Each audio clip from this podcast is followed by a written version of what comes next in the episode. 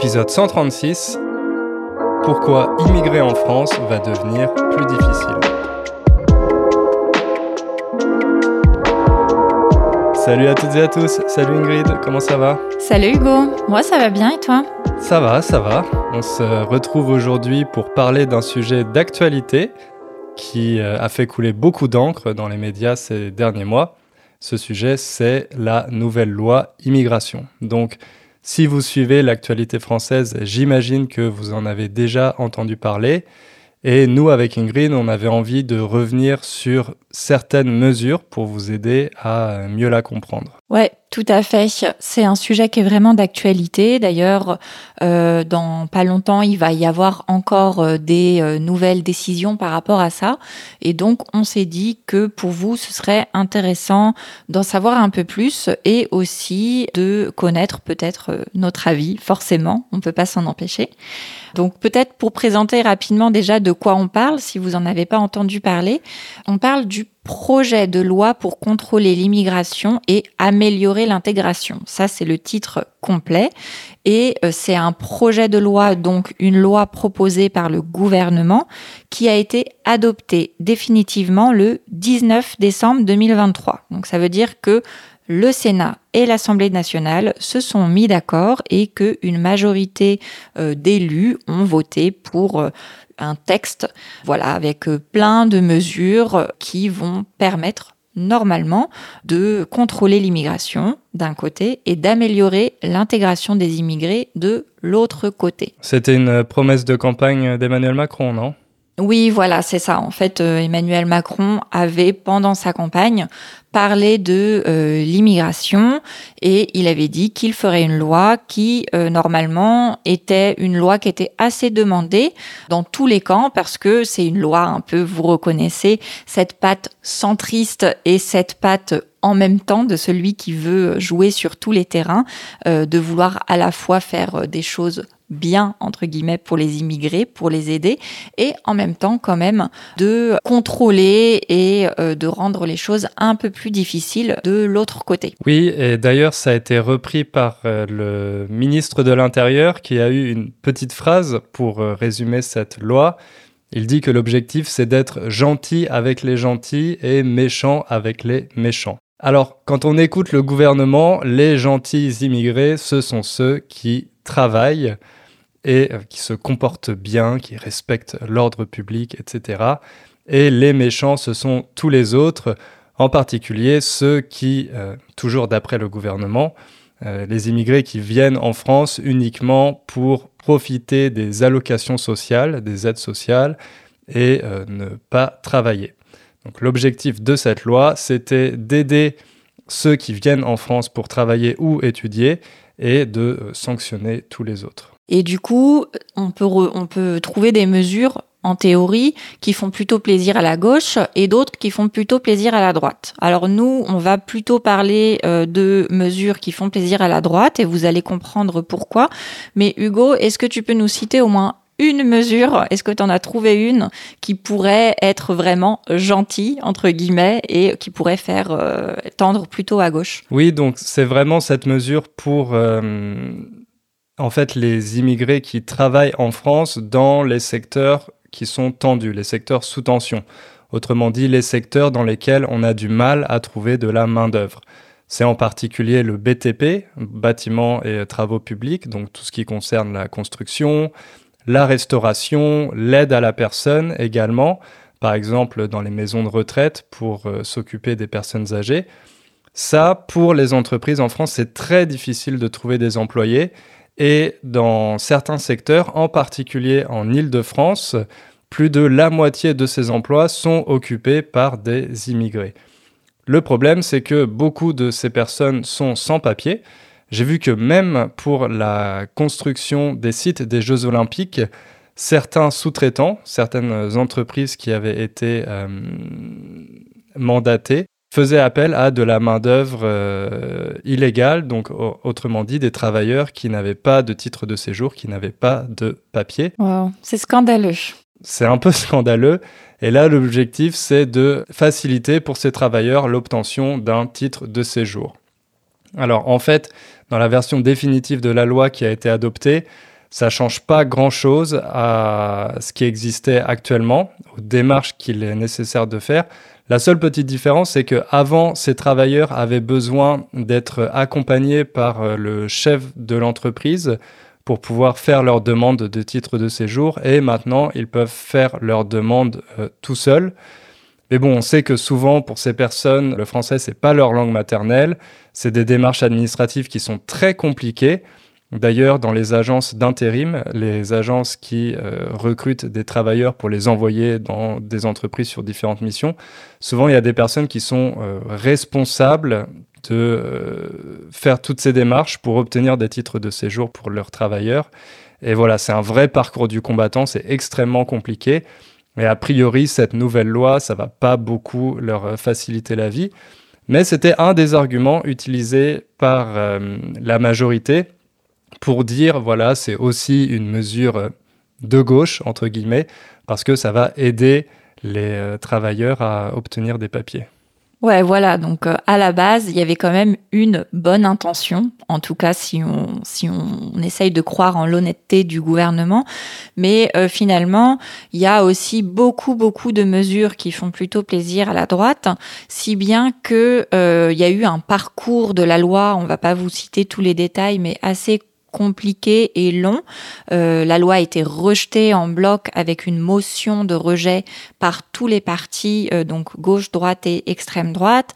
Ensuite, euh, les partis ont dû s'arranger entre eux et finalement, l'accord qui a été trouvé, c'est un accord qui a été voté ensemble par donc euh, le camp euh, du président Emmanuel Macron, et encore pas par tout le monde, et qui a été largement voté par contre par la droite et l'extrême droite. La gauche, elle, elle n'a pas voté parce que cette petite mesure que tu viens d'évoquer, Hugo, euh, pour eux, c'était pas du tout satisfaisant, surtout au vu des difficultés nouvelles qui peuvent maintenant y avoir pour les personnes immigrées.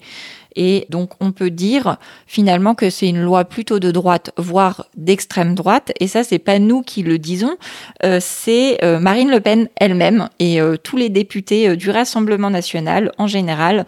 Même si la première ministre ne voulait pas le dire, même si les députés du camp d'Emmanuel Macron ne voulaient pas le reconnaître, finalement, c'est les députés de l'extrême droite qui ont dit eux-mêmes qui se félicitaient du projet, que le projet était euh, un projet qui suivait leurs valeurs et que eux, euh, tout simplement, s'ils étaient élus, ils iraient encore plus loin, mais que c'était déjà sur la bonne voie. Donc ça, ça veut tout dire. Ouais, Marine Le Pen a dit que c'était une victoire idéologique pour le Rassemblement national. Donc, Évidemment, ça fait le jeu du Rassemblement national. Ils sont bien contents de pouvoir s'attribuer une partie de cette loi. Mais euh, c'est vrai que, bon, on imagine que si la loi avait été écrite par le Rassemblement national, elle aurait été encore euh, bien plus dure que la version qu'on a actuellement. Oui. Et les Français, ils ont l'air euh, plutôt contents de cette loi, non? Eh bien oui, et donc il faut le dire, puisqu'on va s'apprêter à critiquer quand même que la plupart des Français, ils sont d'accord. Il y a un sondage qui montre que 70% euh, des Français sont satisfaits que cette loi ait été votée. Euh, donc c'est quand même une grande, grande majorité. Et de manière générale, c'est vrai que c'est plutôt euh, une opinion majoritaire en France, même si elle tend un peu à descendre. Mais euh, le fait qu'il y a trop d'immigrés en France, le fait qu'il y a trop de facilités pour les immigrés, etc. voilà, après, c'est vrai qu'il y a des mesures, si on les prend de façon isolée, qui peuvent paraître tomber sous le bon sens. Euh, par exemple, le fait de ne pas pouvoir obtenir la nationalité si on a tué un policier. Voilà, ça c'est quelque chose qui fait plutôt consensus. Mais après, il y a d'autres mesures, et c'est là où on veut en venir. Nous, on en a choisi trois en particulier qui sont vraiment plus polémiques. Et d'ailleurs, il y a même plusieurs mesures qui risquent d'être euh, retoquées par le Conseil constitutionnel. Alors, est-ce que tu peux juste nous expliquer peut-être ce que ça veut dire Et puis après, on passe à, aux mesures qu'on va vous expliquer. Oui, alors ça, ça montre euh, le courage du gouvernement, puisque alors, en fait, le gouvernement voulait absolument faire passer ce projet de loi Pour Emmanuel Macron, pour ce second mandat, il y avait deux objectifs, deux priorités. C'était la réforme des retraites et cette loi pour l'immigration. Or, le gouvernement a subi un camouflet, petite expression, un camouflet. Comment on pourrait expliquer ça? Un revers, quelque chose, voilà, une, défaite, une grande défaite à laquelle il ne s'attendait pas quand le projet de loi a été euh, immédiatement rejeté sans même être débattu à l'Assemblée avec cette, euh, cette motion de rejet. Et du coup, dans l'urgence, pour que ce projet passe avant la fin de l'année, euh, la Première ministre a négocié avec le Parti des Républicains pour ajouter suffisamment de mesures de droite pour que ce projet soit voté par la droite. Parce que le gouvernement a seulement une majorité relative, donc il a besoin du soutien du Parti des Républicains pour pouvoir faire euh, valider ces projets. Et par contre, une fois que le projet a été adopté, une partie, donc certains députés du gouvernement et le président lui-même ont saisi le Conseil constitutionnel pour demander si ce projet de loi était bien valide. Et en fait, en faisant ça, ils espèrent que le Conseil constitutionnel va déclarer que certains articles, notamment les articles que euh, le gouvernement a ajoutés pour faire plaisir aux républicains, bien que ces articles vont être jugés anticonstitutionnels et qu'ils vont être rejetés de la loi. C'est quand même un comble. C'est un comble. Bon, soit c'est de très bons stratèges, bon, tout ça c'est de la politique évidemment, mais euh, voilà, c'est un peu, euh, c'est un peu agaçant quand, quand, on voit ce genre de, de stratégie. Mm. Bon, on verra, on verra ce que dit le Conseil constitutionnel. La décision, elle devrait être autour du 25 euh, janvier. Donc voilà, on verra si finalement toutes les mesures dont on va parler vont être validées ou non, mais bah, on va quand même les présenter. On commence par la première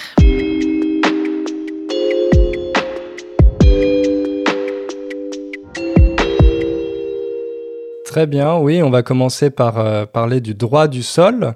Donc le droit du sol, c'est le droit d'obtenir la nationalité française quand on est né en France même si nos parents sont étrangers, si nos parents ne sont pas français. Alors, ça se fait pas tout de suite. En fait, il faut attendre ses 18 ans pour euh, obtenir la nationalité mhm. française. Et euh, il y a quelques conditions. Par exemple, il faut avoir résidé en France au moins 5 ans depuis l'âge de 11 ans. Et euh, voilà, si, si on est né en France, même alors même que nos parents étaient étrangers, et qu'on a passé 5 euh, ans en France après l'âge de 11 ans, à notre majorité, à 18 ans, on obtient automatiquement la nationalité française. il y a même une démarche, il me semble, pour l'obtenir plus tôt, à partir de l'âge de 13 ans, si l'enfant avec ses parents euh, en font la demande. Ils peuvent, euh, voilà, l'enfant peut obtenir la nationalité française plus tôt à l'âge de 13 ans. Ouais, donc c'est pas un droit du sol comme on peut peut-être euh, l'imaginer avec le fait de devenir français directement quand on est. Il y a quand même une, un petit temps d'attente à avoir, mais au moins c'est automatique. Mais alors, qu'est-ce qui va changer avec la nouvelle loi? Donc avec la nouvelle loi, ce qui change, c'est que maintenant, le mineur doit faire la demande entre ses 16 et 18 ans pour obtenir la nationalité française. Je crois qu'on ne sait pas exactement encore à quoi ça va ressembler, cette, euh, cette demande au niveau administratif, mais l'idée derrière ça, c'est de montrer que être français, c'est pas automatique, il faut le mériter et on va demander à ce jeune, même s'il est né en France et euh, s'il a passé plus de 5 ans en France, on va lui demander de montrer patte blanche. Montrer patte blanche, c'est une expression pour dire de donner une preuve que euh, ils ont vraiment, euh, ils viennent avec des bonnes intentions. Normalement, c'est ça. Donc, euh, donner une preuve de sa bonne volonté. Voilà. Exactement. Donc, il va devoir montrer patte blanche pour prouver qu'il qu'il mérite bien la nationalité française. Mhm. Et ça, c'est quelque chose qui, euh, d'ailleurs, avait déjà été fait dans l'histoire de France. Quand même, petite précision, euh, depuis la Révolution, en général, la France, c'est un pays qui euh, est plutôt pro droit du sol, donc qui tend vers cette idée que quand on a on est né ou en tout cas qu'on a passé beaucoup de temps en France, on peut euh, devenir un citoyen français. Et les deux seuls moments dans l'histoire où ça, ça a été remis en cause, ça a été sous le régime de Vichy, donc euh, c'était sous Pétain au moment de la collaboration avec les nazis. Sans commentaire. Et euh, la deuxième fois, c'était avec les lois Pasqua. Si vous avez suivi un peu les débats, vous avez peut-être beaucoup entendu parler de Charles Pasqua. C'était un ministre de l'Intérieur que nous, on n'a pas connu, il me semble, Hugo, mais que nos parents... Euh, non. En tout cas, on l'entend beaucoup euh, des générations précédentes. Apparemment, c'était une personne qui était réputée pour être un ministre de l'Intérieur très très dur, euh, très très à droite et euh, donc même lui, il n'était pas allé aussi loin parce que dans sa loi, qui ensuite a été euh, a été modifiée une nouvelle fois, les enfants ils pouvaient quand même, ils avaient plus de temps pour faire la demande. Là, c'est quand même très strict, deux ans. Et il y a une condition supplémentaire aussi que j'ai oublié de mentionner, mais qui est très importante, c'est que le jeune ne doit pas avoir commis de crime. Si ce jeune a été condamné pour crime avant ses 18 ans, automatiquement, euh, la nationalité française lui sera refusée. Mhm. Et ça, ça fait écho à un autre objectif de ce projet de loi, c'est de protéger, entre guillemets, les Français. Euh, Emmanuel Macron, après que ce projet de loi a été adopté, il a mentionné à plusieurs reprises que c'était un bouclier pour les Français. Les Français ont besoin d'être protégés. Sous-entendu, le danger, ce sont les immigrés qui sont en France. Avec tout ça, l'idée, c'est évidemment de jouer sur la peur des Français par rapport aux événements qui ont eu lieu ces dernières années et à faire, comme d'habitude, l'amalgame entre euh, immigrés, musulmans, terroristes, criminels, etc. Et ça fait écho aussi à l'affaire Naël qui a eu lieu l'année dernière, bien que Naël n'avait commis aucun crime, et c'est d'ailleurs lui qui a été assassiné par un policier.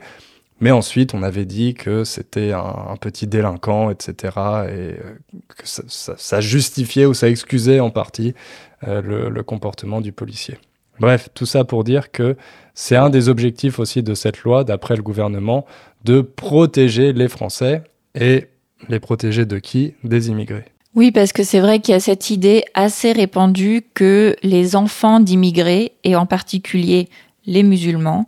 Euh, c'est pas moi qui le dis, hein, je précise, c'est vraiment euh, l'idée mmh. euh, raciste diffusée dans la société française euh, que ces enfants d'immigrés, même s'ils sont nés en France, ils ne s'intègrent pas, ils n'aiment pas la France, ils n'ont pas le sentiment d'être français et de vouloir servir la France, etc., etc. D'ailleurs, ils soutiennent l'équipe d'Algérie pendant les matchs de foot, donc ça, c'est vraiment inadmissible, quoi. C'est intolérable. Voilà, ça c'est l'idée, euh, l'idée un petit peu qui sous-tend cette mesure. Et euh, bah, du coup, cette mesure, pourquoi nous on trouve, je pense que vous aurez compris avec notre ironie et, la manière dont on en parle, on n'est pas du tout d'accord parce qu'on n'a pas du tout cette idée sur euh, les jeunes enfants d'immigrés, beaucoup avec qui nous on a grandi et que on ne pense pas du tout que ce soit nécessaire ni bénéfique.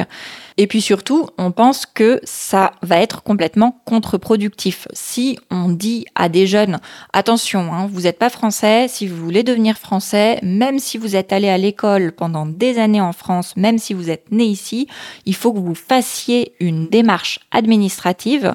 Et on sait que les démarches administratives, c'est assez compliqué, surtout quand on est un adolescent forcément, ça va leur donner l'impression de ne pas être des Français comme les autres. Je, trouve que ça tombe sous le sens, mais surtout, j'ai vu des études sociologiques qui montrent que c'est tout à fait euh, ce qui risque de se passer et euh, ce qui s'est passé d'ailleurs avant euh, avec la première loi Pasqua dont on a parlé. Donc voilà, ça c'est la première mesure qu'on a décidé de vous présenter parce que on trouve que c'est complètement absurde.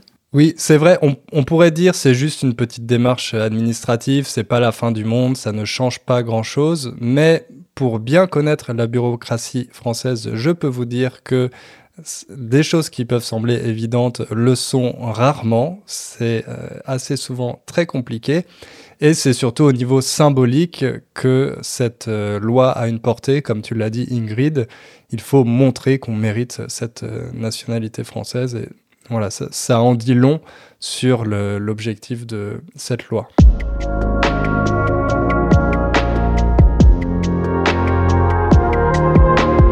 Il y a une autre mesure qui a été plutôt très critiquée à gauche, mais qui a été très très sollicitée à droite et qui est sollicitée par euh, les Français depuis longtemps parce qu'on en parle beaucoup dans les médias, c'est le fait de euh, limiter les aides sociales pour les immigrés. Oui, c'est vrai. En fait, pendant longtemps, la principale critique qu'on entendait de la part des gouvernements contre les immigrés, c'était les immigrés volent le travail des Français. Sauf que maintenant, on se rend compte qu'il euh, y a très peu de chômage en France et les immigrés sont nécessaires pour faire euh, tous les jobs dont les Français ne veulent plus, comme on l'a dit dans la restauration, l'aide à la personne, etc. Donc on peut plus vraiment faire cette critique aux immigrés. Alors du coup, on se rabat sur euh, cette histoire d'aide sociale. Oui, maintenant, il y a même cette idée assez répandue, euh, qui n'est pas du tout prouvée scientifiquement, mais que les immigrés viennent en France parce qu'ils savent que la France est un pays où il y a beaucoup d'aide sociale et que c'est donc leur objectif premier. Alors, la nouvelle mesure, elle consiste à rendre plus difficile cet accès. C'est-à-dire que, par exemple, pour l'APL, l'aide personnalisée au logement, qui est euh, une, euh, une somme qui est versée pour aider à payer son loyer, maintenant, il faudra être résident depuis 5 ans ou travailler depuis trois mois euh, ou être étudiant. Voilà, c'est les trois manières d'avoir les APL. Alors qu'avant, euh, c'était beaucoup moins long. Normalement, tous les, bon, il faut avoir une existence administrative sur le territoire et après, comme tous les Français, comme toutes les personnes qui vivent sur le territoire national, les immigrés pouvaient avoir droit aux APL. C'est à peu près la même chose pour d'autres allocations, euh, notamment les allocations familiales, qui est un sujet très important parce que c'est des allocations qui sont versées quand on a des enfants. Et maintenant, il faudra avoir travaillé depuis au moins 30 mois en France pour avoir le droit à ces allocations. Donc ça veut dire que les enfants d'immigrés, ils recevront ces allocations que si leurs parents travaille déjà depuis plus de deux ans en France. En fait, les aides sociales qui sont visées en particulier par cette loi, ce sont les aides qu'on appelle non contributives, autrement dit les aides qu'on reçoit ou que les Français reçoivent automatiquement sans avoir besoin de euh, contribuer, de cotiser, de verser des cotisations. Et euh, voilà, c'est vraiment les, aides sociales dont on va essayer de compliquer l'accès, l'obtention, pour les euh, immigrés en France. Et à noter que euh, dans les débats, si vous les avez suivis, il a beaucoup été question de supprimer également l'aide médicale d'État, l'AME. Ça, c'est euh, le fonds qui permet aux personnes immigrées, même si elles sont en situation irrégulière, de quand même recevoir gratuitement des soins basiques pour tout simplement ne pas tomber malade euh, ou ne pas mourir. Et ça, ça a été beaucoup débattu. Finalement, ça a été retiré, mais c'est quand même important à noter parce que c'est dans le même esprit, l'esprit de limiter cette arrivée de ceux qui veulent profiter pour être en France, se faire soigner gratuitement, euh, faire plein d'enfants, etc., etc. Oui, et là, on voit vraiment en fait qu'il y a euh, un, changement de paradigme. En fait, pour vous, les auditeurs, en fonction du pays où vous vivez, ça peut vous sembler incroyable qu'en France, il y ait une chose telle que cette euh, aide médicale d'État, qu'on puisse venir en France illégalement et se faire soigner et avoir tous ses frais de santé pris en charge, euh, même si on n'a pas de papier, si on est en situation illégale. Mais ça fait vraiment partie des fondements de ce qu'on appelle les valeurs universalistes en France, de traiter tout le monde de la même manière et de garantir certains droits euh, à tout le monde, peu importe l'origine, la race ou la religion. Et donc, la droite et l'extrême droite voulaient euh, annuler en fait cette aide médicale d'État parce que pour eux, c'est pas normal que la France paye pour euh, les frais de santé de, personnes en situation illégale, mais c'est quelque chose qui fait vraiment partie de nos valeurs républicaines. Donc le gouvernement ici n'a pas cédé et on a réussi à maintenir cette aide médicale d'État. Et alors, ces mesures de limiter l'accès aux aides sociales, on peut dire que c'est le début d'une préférence nationale La préférence nationale, c'est un concept qui est depuis toujours dans les programmes des partis d'extrême droite, donc du parti du Front National puis du Rassemblement National. Et c'est quelque chose qui avait été beaucoup revendiqué pendant la campagne présidentielle par Marine Le Pen. Elle disait vraiment qu'elle voulait instaurer la préférence nationale sur plein, plein, plein de sujets pas seulement ça, hein, elle, veut le faire pour tout, l'attribution des logements, euh, les écoles, euh, bon bref. Mais c'est déjà une ligne qui a été franchie et ça c'est la critique qui est beaucoup faite euh, que une fois qu'on a commencé à mettre de la préférence nationale pour quelques aides sociales, après ça va être beaucoup plus facile à justifier pour le faire sur beaucoup d'autres sujets. Et d'ailleurs, on attend très fortement la décision du Conseil constitutionnel là-dessus, parce que dans la Constitution, il est quand même écrit que les droits sont universels, peu importe l'origine. Donc euh, on verra bien ce qui se passe, mais a priori, il y a des grandes chances que ce soit retoqué par le Conseil constitutionnel.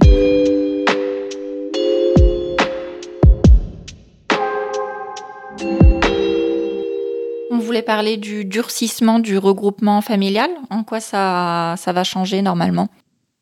Ouais, alors le regroupement familial, c'est tout simplement le fait pour un immigré de faire venir sa famille après un certain temps en France. Alors, avant cette loi, un étranger qui vivait en France en situation régulière, avec un visa ou un titre de séjour, il euh, avait le droit de faire venir sa famille, donc euh, son ou sa euh, conjointe et ses enfants mineurs, après 18 mois de résidence régulière sur le sol français, ou après un an et demi. Maintenant, avec cette loi, ça va prendre plus longtemps parce qu'il faudra attendre deux ans, 24 mois. Et en plus, il va y avoir des conditions supplémentaires. Par exemple, pour la femme ou le mari de cette personne, eh bien, il ou elle devra montrer qu'il a euh, une certaine connaissance du français. Et également, il devra être âgé d'au moins 21 ans, alors que c'était 18 euh, ans avant, pour avoir le droit euh, d'immigrer en France. Alors, je ne sais pas exactement à quoi vont, ressembler les examens de français, mais on sait que c'est toujours un moyen assez facile de refuser une autorisation à quelqu'un. Et ça peut sembler particulièrement injuste parce qu'on imagine que dans les pays les plus pauvres, prendre des cours de français pour avoir un niveau minimum, c'est pas forcément accessible. On n'a pas forcément accès à Internet et à tous les super podcasts gratuits, dont Inner French fait partie, évidemment. Donc voilà, ça, ça va grandement compliqué le regroupement. Encore une fois, l'objectif, c'est d'éviter ce qu'on appelle, entre guillemets, un appel d'air, donc c'est-à-dire une raison qui ferait venir les immigrés vers la France. Là, en fait, c'est encore l'idée que les immigrés savent très bien que la France pratique le regroupement familial, donc ils envoient euh, tous leurs hommes en France pour qu'après ils fassent venir leur famille nombreuse avec femmes et enfants. Voilà, c'est vraiment ça l'idée et c'est l'idée qui est, euh, qui est évoquée dans les médias euh, complètement de cette manière. Voilà, le gouvernement veut bien que les hommes viennent, mais uniquement pour travailler dans les secteurs sous tension, pour euh, faire le travail dont les Français ne veulent pas. Et si possible, s'ils peuvent laisser leurs femmes et leurs enfants dans leur pays d'origine pour qu'on n'ait pas besoin de leur verser euh, des allocations familiales, c'est encore mieux. Donc ça, pour le gouvernement, c'est un bon Des gentils immigrés, selon Gérald Darmanin. c'est gentils immigrés qui viennent travailler pour un salaire de misère, qui contribuent en plus, parce qu'on ne l'a pas dit, mais les immigrés qui travaillent en France, même ceux qui sont sans papier, ils ont un bulletin de salaire et donc ils payent des cotisations sociales ils payent des cotisations sociales et euh, en retour, eh ben, ils n'ont pas le droit à grand-chose. c'est clair. Donc vous avez compris, encore une fois, on a choisi une mesure qui nous paraît complètement absurde et euh, scandaleuse. C'est vrai qu'il y avait d'autres mesures avec lesquelles on était un peu plus modéré, mais c'était pas le plus intéressant à raconter. Et là, pour dire, en fait, la problématique, c'est que elle va pénaliser surtout euh, les femmes. Et il faut quand même préciser que euh, l'idée selon laquelle la plupart des femmes arrivent en France avec le regroupement familial, elle est fausse. C'est seulement 15% des femmes immigrées. Donc c'est pas non plus énorme. Ça n'empêche que ça arrive beaucoup plus pour les femmes que pour les hommes. Les hommes, eux, c'est seulement 5% qui arrivent avec le regroupement familial.